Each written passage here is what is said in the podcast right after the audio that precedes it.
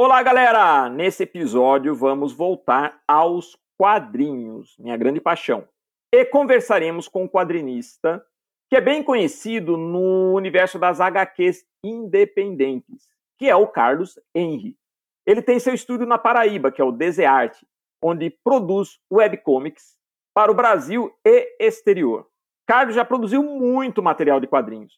Ficou conhecido pela criação do Lobo Guará, que é um super-herói brasileiro, e tem uma trajetória produzindo HQs que vai agora contar para vocês. Então, segurem-se e vamos aproveitar nosso papo de hoje com o Carlos Henry. Vamos lá, pessoal!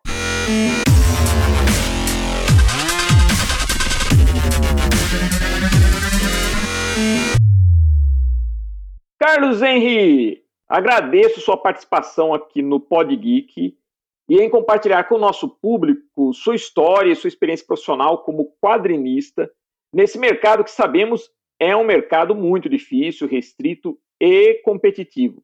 E você conseguiu um espaço, né, um reconhecimento como quadrinista independente, produzindo inclusive para o, o, o exterior. Mas vamos começar falando do seu início de carreira, que na verdade não foi nas conhecidas editoras de quadrinhos da época, como a Rio Gráfica, Ebal ou Abril, mas na E de Ouro. Profissionalmente, foi na E de Ouro, fazendo cartões para a revista Coquetel. Profissionalmente, porque amadoristicamente eu comecei em fanzine, foi no fanzine Ponto de Fuga, lá da UFRJ, porque a UFRJ, na Escola de Belas Artes, né? É, eu e um amigo, e também o Marcos e o Flávio, que foram lá da época da Rio Gráfica, né? A gente começou a frequentar a, a, biblioteca que tinha lá no prédio da Belas Artes. E lá, cara, tinha, tinha os livros com ilustrações do Boris Valejo, os livros do Bunny Hogarth. Frank Frazetta? É, tinha do Frank Frazetta também. Frank Frazetta. Tinha, tinha do Burne Hogarth. Tinha do Andrew Loomis. E a gente fica, eu, eu e o Alexandre Amorim, que era esse desenhista amigo meu, ele começou comigo lá, a publicando uhum. quadrinhos, só eu e ele que a gente desenhou o quadrinho para lá e, e para essa revista, né, para esse zine, fanzine chamado Ponto de Fuga, é, a gente ficava maravilhado, cara. Aí o que aconteceu? A gente, numa dessas idas que a gente foi lá, a gente viu um cartaz no corredor de um fanzine chamado Ponto de Fuga, e era no, no andar que a gente estava, no sétimo andar da Belas Artes. E tinha uma cantina lá. E o, o Paulo Henrique, que não tem nenhum parentesco comigo, né? Mas ele, uhum. ele trabalhava na cantina e ele era o editor do fanzine. Aí a gente começou a conversar, fui lá na cantina, conheci ele e falei que a gente estava querendo colaborar na, no fanzine, se tinha espaço. Aí ele cedeu espaço para a gente e a gente colaborou no número 2 da revista, do, do fanzine, porque o número 1 um já tinha sido, já tava, já tinha sido ah, publicado há pouco tempo. Eu acho que ele durou quatro ou três edições e a gente ficou colaborando. E isso já era ido de entre 89 e 91 que a gente ficou colaborando, né? E, como eu falei, isso foi o início amado, amadoristicamente. Depois eu colaborei em outros fanzines, Historieta, é, Profecia. Deixa eu ver quem mais. A memória não é mais a mesma, você me perdoa. Mas profissionalmente mesmo, como profissional, foi na, na Ediouro, né? Como profissional, foi na Ediouro. Eu, eu, fui, é, eu fiquei lá durante um ano e durante esse um ano é, é, foi, foi só fazendo cartoon, foi uma aprendizagem. Eu comecei copiando, depois eu comecei a fazer sozinho, entendeu? É, é a melhor maneira de você, de você realmente aprender a desenhar é quando você entra no mercado, né, Carlos? Quando você se vê com um desafio e tem que realmente desenhar. Porque é o seu trabalho. É aí que você se aperfeiçoa, né? Exatamente, foi o meu, foi, eu encarei aquilo pô, como um desafio e encarei como um, falei assim, bom, agora eu tenho que mostrar o que veio, o que veio, né? Uhum. Eu tenho que, que mostrar serviço, né? Já que eu vou, é, é, vou colocar minha cara a tapa, eu tenho que fazer o meu melhor. E foi isso que eu fiz. Eu, eu dentro do possível, eu fiz o que eu, o que eu podia. Sim, sim. E comecei a colaborar. Fiquei um ano fazendo cartoon lá, mas querendo fazer quadrinho. Mas cadê a coragem? Porque fazer cartoon É uma imagem. Fazer quadrinhos são no mínimo quatro páginas, né? E, sim, sim. quatro páginas, seis páginas, quando a história é curta de terror, que era o que eu gostava, né? Aí eu continuo, como faz ser, eu fui deixando o quadrinho de lado e ficando só no, na ilustração, no, no, no fazendo, é, é, é, fazendo cartoon. Quando acabou em 97, aí eu fiquei, voltei a ficar naquela, de eventualmente ficar desenhando, é, desenhando sazonalmente. Aí em 2000 eu consegui meu outro trabalho, outro trabalho como desenhista, que foi na editora Universal, da Igreja Universal. Eu não era, é, eu não fazia parte da igreja, eu era funcionário da editora, entendeu? Isso em 2000. É um profissional, né? Você é um profissional. Aí, é, é, é, é nisso, eu fiz, eu fiz ilustrações para revistas, jornais, é, livros, papéis de carta, etc. Né? É, e um ano antes, que foi em 99, eu tinha. Para tu ver como é que essa, essa uhum. escola lá na de Ouro me ajudou. É, eu entrei em 96, fiquei até 97. Aí em 99, eu mandei trabalhos para o salão de banda desenhada e cartão de Moura, em Portugal, né? E eu ganhei menção honrosa. Que bacana, que bacana. Isso em 99, tinha passado dois anos que eu não estava mais na de Ouro, mas o, o que eu aprendi na de Ouro, fazendo é, cartoon na de Ouro, é, me ajudou a ter, um, a ter mais uma, uma experiência, saber como lidar com humor, com, saber lidar com, com, com traço de humor também. Você já participou do Salão Internacional de Piracicaba? Não, não. Pior que é, é engraçado isso. Eu já participei, participei de salão do Salão de São Gonçalo, de humor, Salão de Humor de São uhum. Gonçalo, de Niterói. Ah, não, Niterói não, desculpe, salão só foi o Salão de São Gonçalo mesmo. Salão de Humor de São Gonçalo. É, o, esse, esse evento no Salão de Banda Desenhada, que lá banda desenhada, é banda desenhada por portugueses, né, história em quadrinhos, né? Eu sei que você sabe disso, mas talvez os, os ouvintes não saibam né? Que banda desenhada é que lá, história em quadrinhos pra gente, lá em Portugal, se chama de banda desenhada. E eu participei disso. Não é, não é, desculpe, Carlos, interromper, mas não é só o termo banda desenhada, é toda a estrutura que existe de quadrinhos lá, que eles publicam como se fosse livro. Né, Isso. Né? Eles, têm, eles têm uma estrutura bacana de quadrinhos na Europa também, né? É. Aí eu, eu ganhei esse, essa menção honrosa no Salão de Banda Desenhada e Cartão de Moura, né? Em Portugal. Mas eu continuei colaborando com o fanzine. Os fanzines que eu me lembro que eu colaborei foram Historieta. Eu também é, publiquei no, no, no, no, fanzine, mas o fan, não, nem, nem, vejo como um fanzine, porque tinha um, um, um, padrão gráfico melhor. Eu vejo como uma revista independente, uma revista alternativa, que era a Le Bouche du Monde, da França, né? E é, é, eu comecei, eu também. Foi aí onde veio a publicação do, do Lobo Guará, depois de publicar nesses fanzines. Ah, você começou o Lobo Guará já nos fanzines, é isso? Não, não, depois dos fanzines, é, na revista Impacto fabricado no Brasil, que não era fanzine, ah, era uma revista ah, alternativa. Tá, tá, ok, ok, ok. Foi lá então que você lançou o Lobo Guará? É, eu cheguei a desenhar algumas páginas, entendeu? Acho que três páginas. Só que na época não tinha internet, não tinha como a gente fazer esse envio digital, né? E era correio. E eu lembro que o desenhista que ficou encarregado de desenhar, de, de desenhar, eu cheguei a desenhar, ah não, eu desenhei e mandei para um arte finalista. Isso em 1999, eu mandei para o arte finalista. Aí, cara, o arte finalista primeiro mandou um trabalho todo cagado, cara, um trabalho todo, sabe, bem amador mesmo. Eu, eu, eu falei, caraca, não, não tem como publicar isso. Eu vou ter que desenhar de novo. Aí eu desenhei. Aí escolhi outro arte finalista. Só que o Mané aqui, em vez de mandar em carta registrada, mandou em carta comum. E o, do, era de outro hum, estado. Tá. Rapaz, perdeu as páginas, as quatro páginas que eu tinha redesenhado. Ou seja, o desenhista falou, cara, eu não recebi o nacionalista. Eu não recebi até aqui. Você mandou em carta registrada? Aí é que eu me dei conta da bancada que eu tinha, que eu tinha dado.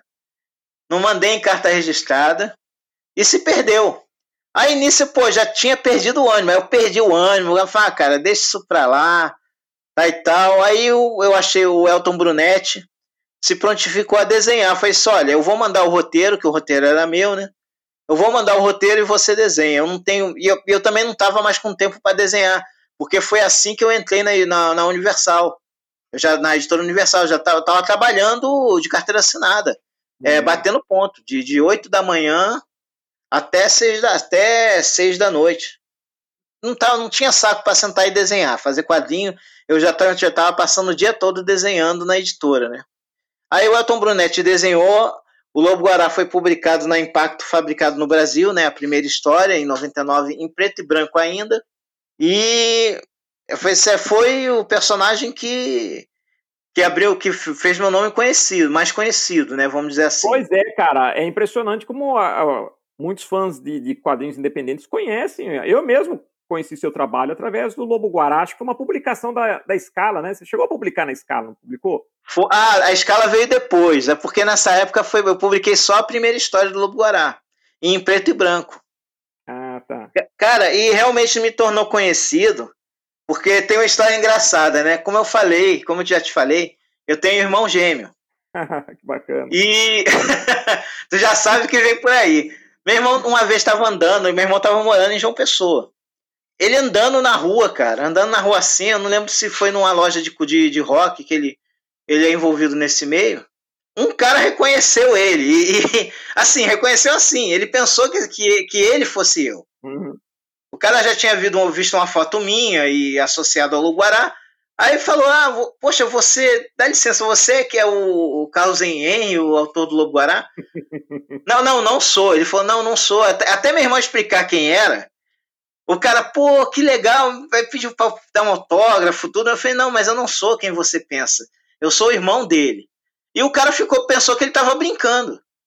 Né? Eu falei assim, não, não, eu tô falando sério. Meu irmão falando sério, eu sou irmão dele, eu não tô. Me perdoe, mas. Aí o cara notou que realmente meu irmão tava falando sério. Voltando à minha, minha carreira, né? É, isso no. Como foi? No período de 2000 a 2001, eu fiquei. 2002, que eu não lembro direito eu fiquei trabalhando na Editora Universal. É, é, teve, uma, teve uma leva de demissões, de, de, três demissões. Aí na terceira eu fui embora. Me mandaram, né? Ah, tá, tá. Me mandaram embora. Eu tinha até mudado de um setor que eu trabalhava na editoria, né? Junto com outros desenhistas. Tinha uns cinco, tinha, um, tinha uns quatro desenhistas, né? Contando comigo cinco. Só que aí me, me, me transferiram para me transferiram para uma sala para eu trabalhar sozinho para o setor, mas trabalhar sozinho junto com o tradutor, com o tradutor e com o redator lá.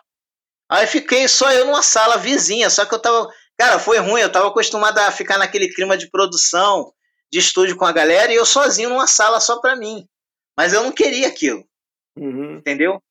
Aí me mandaram, ainda me mandaram para o setor de internet para fazer ilustração para o jornal. Aí foi pior, que eu fiquei no andar acima e trabalhando com gente que eu nem tinha intimidade, que eu nem conhecia, né? Tanto é que na hora do almoço eu ia almoçar com o pessoal da editoria e não com o pessoal da internet. E nisso eu fiquei até 2000, 2002, uhum. né? E perto da minha casa tinha uma ONG, que tinha um jornal chamado O Cidadão. Essa ONG se chamava SEASME, né? Nessa, nessa ONG eu montei uma, um, um curso de quadrinho num projeto chamado Criança Petrobras, da ONG SEASME, né? A Petrobras é que financiava. Cara, foi a minha melhor época em termos de, de, de, traba de trabalho, porque eu ainda continuava a trabalhar para Edi Ouro, eventualmente, uhum. né? Fazia cartão para Edi Ouro, e dava aula de quadrinhos, acho que duas ou três vezes por semana. E até para receber, cara, a ONG ficava pertinho da minha casa. Até para receber, eu ficava. Eu não precisava ir no banco. Na ONG mesmo, tinha um departamento lá que, que emitia teu pagamento em dinheiro. Aí eu falei, cara, é aqui mesmo que eu vou ficar. Que bom, né, Carlos? Pertinho, eu não pegava ônibus, não pegava nada, era pertinho de casa. Uhum. Não dava nem uma quadra o, o, o, o, Magno. Era pertinho. Só que eu continuo, fiquei nessa até dando aula, né? Até 2002. Aí foi onde apareceu o selo Graphic Talents, da editora Scala, né? Hum, ok. Como eu tinha, aí o Elton Brunetti ainda tinha contato, né? A gente ainda tem, tinha contato. A gente então a gente tinha publicado o Lobo, o Lobo Guará na revista Impacto, fabricado no Brasil, só que só a primeira história em preto e branco. Aí a gente montou uma equipe, eu, Elton Brunetti, o Gabriel Rocha. O Gabriel Rocha fez as cores, o Elton Brunetti fez os desenhos, fez as duas as duas, as duas outras histórias para completar o arco, e eu escrevi as duas histórias para ele desenhar, né? Aí a gente publicou na Graphic Talent, pô, cara, foi onde o personagem se tornou mais conhecido ainda, porque. Foi uma vitrine para você, né? Foi, é, foi uma vitrine maior, porque ele tinha sido publicado numa revista independente, que tinha, Sim. que tinha uma tiragem de mil exemplares. Eu, eu, eu acompanhava a, a, a escala e eu conheci o, o Lobo Guará através dessa publicação. Antes eu não conhecia, vou ser franco para você, como você falou, porque era independente, era é, com certeza, como você falou, não tinha essa divulgação a nível de, de bancas, né, por ser publicação independente. Só que com a escala você teve essa vitrine, porque ela foi distribuída, foi distribuição a nível nacional, né? Isso. Aí foi a nível nacional. Por ser a nível nacional, ficou mais conhecida. A tiragem, eu acho que era de 3 mil, enquanto da revista independente era de mil, né? E nisso o personagem ficou mais conhecido. Né? Tanto que o pessoal ainda pergunta por que, que eu não volto com o personagem. E eu digo que, poxa. E por que você não volta? Rapaz, é porque o mercado, o mercado, mesmo com algumas melhorias, está longe de ser um de ser um mercado industrial.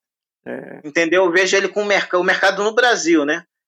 Paga pouco, você às vezes se, se aborrece, entendeu? É, é, é, não é um mercado industrial, entendeu? Eu vejo ele com um mercado mais artesanal, apesar de ter tido algumas melhorias, entendeu? Teve algumas de uns anos para cá teve algumas melhorias.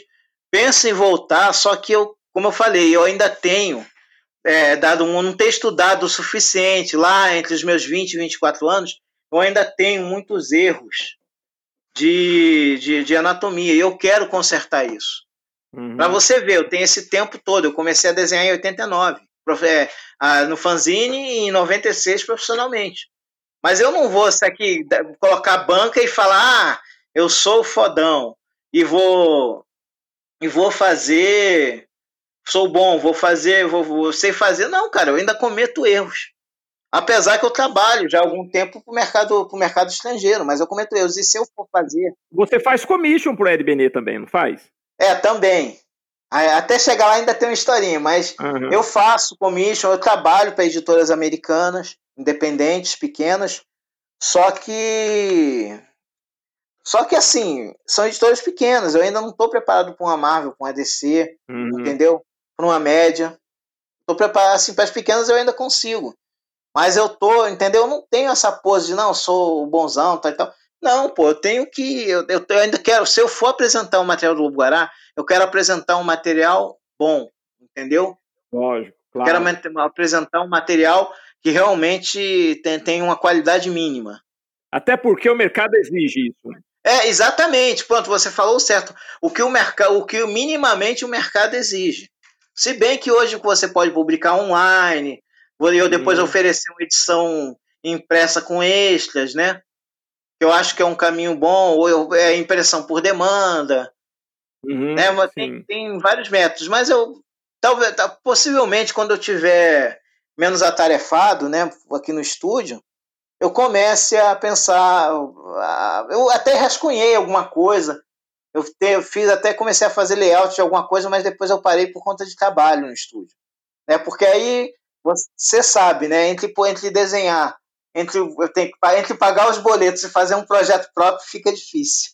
Não, eu sei disso porque eu tenho muitos projetos também que estão engavetados justamente por esse, né? Porque não é, não é fácil né, você colocar um projeto seu no, no mercado, não digo a, a questão independente, mas no mercado mesmo, para se tornar um produto viável, tudo é um, é um longo processo. Mas eu, eu, queria até comentar com você, Carlos, é, é, que você fez um super-herói brasileiro e há muitos artistas hoje de quadrinhos no Brasil que fazem heróis brasileiros, né? Inclusive, eu, eu fiz aqui, entrevistei o Daniel Vardi, não sei se você conhece ele, que faz um projeto muito legal com heróis brasileiros, tudo, né? E como que você encara esse mercado? Você acha que tem futuro? Como que você vê? Né? Há, assim, há muita produção, o pessoal se engaja muito a nível de internet. Eu vejo muito engajamento, muita produção, mas, assim, o, o público não está se renovando. Uhum. Entendeu? São poucos os, os, os, adolescentes ou crianças que leem, porque hoje eles querem ficar muito na internet, sim, sim. querem ficar muito jogando jogos online. E isso distancia. Alguns ainda leem, alguns ainda gostam, mas são poucos. Tanto que você vê que hoje, poxa, é, uma, uma revista tem o que de tiragem? No máximo 15, 15 mil né, de, de tiragem, vamos dizer assim. Outro dia eu fiquei besta. Um amigo meu, um distribuidor, falou que a Júlia, lá do Bonelli, né? Que é aquela detetive, a tiragem dela é de, se eu não me engano, 500 exemplares. Eu não quis acreditar nisso. Sério? É, 500 exemplares. Quando eu não sei se mudou de editora, mas foi na, foi na época, né? Cara, disse que, que, que a tiragem era essa. Abaixo eu não quis acreditar. Eu falei assim: que é isso, cara? 500 exemplares. Ele disse que não tinha leitores suficiente. Agora, por quê? Esse público não se renovou. E hoje eles estão esse público, eles estão querendo algo mais interativo. Eles se ligam mais em jogos, entendeu? Não é, não é como como como na nossa época. Então, eu acho que a saída talvez se renove. Eu acho que a saída seria achar algo que seja mais interativo, uma mistura, algo que misture quadrinho e games. Que o, que o, que o, que o leitor possa interagir e que talvez um motion comics, né? Mas com efeitos. Entendeu? É, é, é aquilo que você falou, né, Carlos? O quadrinho mesmo, como a gente. Você falando da sua trajetória quando era garoto, eu também. Né, toda essa visão que a gente tem do quadrinho, essa experiência sensorial com a revista em si, é uma coisa que uma geração que está vindo não, não vai compartilhar, porque não vivenciou. Eles já vêm numa, numa era de tecnologia numa era digital. É, Para você ter uma ideia, a crise do, do, dos quadrinhos afeta também as grandes, inclusive Marvel e DC. Eles não têm mais a tiragem que eles tinham antes de publicação. Não. A, a, diferença é que eles são estruturas muito poderosas. Então hoje eles têm. A Disney comprou a Marvel, a Marvel estava falida praticamente. A Disney que comprou e que, e que renovou com esses filmes, né, com essas produções, é, e, até, e hoje tem tecnologia para se fazer efeitos especiais, tudo para convencer. Diferente das versões que eram feitas antes de, de heróis para cinema, que era tudo. Eles voavam pendurados por cabo, tudo. Então hoje, né, a, a, com essa, essa, essa mídia cinema né, em cima da, da, desses personagens, é claro que há uma sustentação até para os quadrinhos. Mas os quadrinhos eles não, não, não, não vendem como vendiam antes. Não, não, não claro que não. E há uma linha editorial desses heróis visando justamente esses fãs mais mais tradicionais, tanto que você vê pela própria Panini edições de luxo, né, de quadrinhos clássicos, de coletâneas. Não é, você você vê que antigamente a gente a gente conhecia o personagem nos quadrinhos e depois ia para o filme. Hoje inverteu, você conhece essa, essa geração nova, ela conhece os personagens nos filmes e depois é que ela vai, se ela, se ela for ainda, ela vai é que ela vai para os quadrinhos. For, exatamente. O que tem acontecido pouco. Eu digo porque eu sou professor, né? A gente tem. Né, o ano que vem vai fazer 30 anos que eu dou aula com a Visuarte, com a minha escola. É, por exemplo, você tem a Visuarte, você tem a Visuarte, tem uma, uma rede de escolas aí, você você está em contato direto com essa geração e, e, sabe, você conhece, você nota, né? Você sabe, você sabe o que eu estou dizendo é verdade, sabe o que com eu estou dizendo é tem base. Quando, Carlos, quando eu comecei a dar aula de desenho na escola em 91, né, os alunos chegavam para a sala de aula com quadrinhos debaixo do braço. E na sala de aula não era só desenho que se discutia, era trocava a revistinha, um, é, acompanhavam saga do Aranha, saía aquelas publicações pela Abril, né, da DC, tudo, então o pessoal acompanhava. Né? Conforme o tempo foi passando, a gente percebeu, hoje você não tem mais isso. Hoje é muito raro um aluno chegar na escola com um quadrinho debaixo do braço. E quando chega, já é universitário, já é um pessoal mais velho. Entendeu? A, a galera já tem o celular no bolso que já supre esse, esse, esse mundo do entretenimento para ele. Né? Com o celular você tem entretenimento, que é jogo, Netflix, YouTube e uma série de coisas que entram em competição direta com quadrinhos. Essa é a realidade. Não, tanto é que, como eu falei, do mercado, minha opinião é essa sobre o mercado. Eu acho que tem que fazer algo que, que, que mescle tanto game quanto quadrinho. De alguma forma, e eu tô pensando seriamente nisso. Entendeu? Com outro amigo, eu tô vendo aí, não posso falar nada ainda porque ainda é muito cedo. A gente ainda está conversando e pensando o que é que pode se fazer. Mas então, o que é que aconteceu? Isso eu já pensava assim em 2002. Aí o que aconteceu? Foi bom, eu notei que se eu fosse depender do mercado brasileiro, ia morrer de fome. Então, o que é que eu fiz? Eu comecei a procurar alternativas no mercado exterior. Aí em 2003 eu comecei, eu vi o, o Márcio Fiorito, que é um desenho, hoje é desenhista de quadrinhos para o mercado, pro mercado americano, mas na época ele fazia ilustrações de RPG, para livros de RPG. Aí eu falei, caraca, ele contando a trajetória dele, que ele também, pô, tava numa mouse, cara, tava casado, desempregado, e, e, e ele, né, o Márcio Fiorito, e conseguiu trabalho, é, é, é, acho que foi na data do aniversário dele que ele conseguiu o trabalho, o primeiro trabalho dele, né? Aí eu falei, bom, eu não conheço tão bem RPG, eu não jogo, não conheço, mas eu vou tentar. Aí eu fiz contato com várias editoras. Acho que as que responderam foram a Mongoose Publishing, né, da, da Inglaterra, a Elemental Lands e a Goodman Games do Canadá. E eu comecei a, a fazer isso em 2003. 2003, é 2002, 2003. Eu comecei a fazer ilustrações para eles. Aí eu cheguei a desenhar 15 livros, cara. 15, 10, 15 livros de, de com ilustrações minhas de RPG e com outros artistas também. E aquilo foi o meu ganha-pão, cara. Aquilo foi meu ganha-pão durante um bom tempo. Que bacana. Mas o importante é que você, né, você vê, você tem uma trajetória de uma pessoa, de alguém apaixonado por quadrinhos e vive de quadrinhos. Isso é muito importante. Né? É, como você fala, apesar de você né, ter essa preocupação de trabalhar a parte anatômica para fazer desenho para Marvel DC, mas você já produz para o mercado de quadrinhos e americano. Isso que é importante. É, e eu vejo isso como uma grande conquista, Carlos. Eu vejo isso como uma grande conquista, né? Eu vejo isso como uma grande vitória de sua parte, viu? É, Carlos, é, bom, depois de compartilhar toda essa sua trajetória, eu queria fazer uma pergunta para você, até para a gente é, encerrar aqui, e seria o seguinte, tá? Eu queria que você deixasse sua mensagem para a galera de hoje que usa a internet para divulgar ou viabilizar projetos. Uma vez que você, pelo que você me contou, você tem muita experiência com isso, né? Na sua opinião, né, qual a mensagem que você deixa para a galerinha que quer trabalhar com essa, com essa parte de, de, de quadrinhos tal? O que funciona e o que não funciona também? O melhor conselho que eu posso deixar é que, por exemplo, eu e você, o Magda, a gente vem de uma geração que não tinha internet. Sim, sim. Cara, eu lembro que para eu estudar, querer um livro de desenho, para eu estudar, eu tinha que ir na biblioteca. Uh, eu morava em Bom Sucesso, eu tinha que ir no centro do Rio, perto do Campo de Santana, onde tinha a Biblioteca Nacional, ali do lado. Eu tinha que do lado, tinha que pegar um ônibus para poder ir na Biblioteca Nacional e conseguir um livro de desenho. Porque nas bibliotecas do, dos bairros vizinhos, Madureira, Olaria, não tinha. Não tinha livro de desenho. Ou seja, as coisas eram mais difíceis para se conseguir, Cursos de desenho não tinha em todo canto, era difícil, como a gente já comentou aqui. Com certeza. E livros também era difícil de conseguir livros de desenho. E hoje em dia, pô, você vai no, no YouTube ou, ou em qualquer página, se você digitar no Google, ah, como desenhar braço, por exemplo. Cara, você vai ter escolher, você vai ter tudo na mão ali, cara, para desenhar. Hoje um, um desses adolescentes não aprendem a desenhar se não quiser.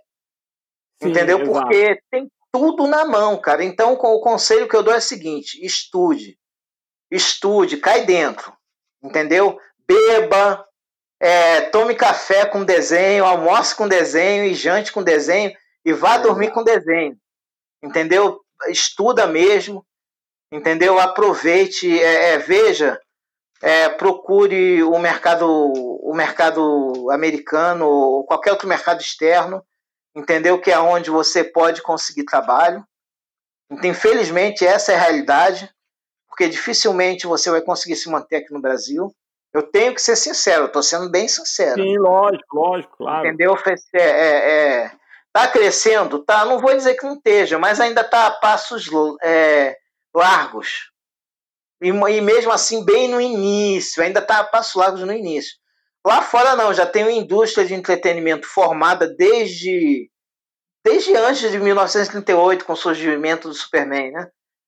Desde antes, há muito. Nossa, já, já é uma indústria de entretenimento que existe há muito, muito tempo há décadas. Então, lá você vai conseguir um trabalho. Só que para isso você tem que se lapidar.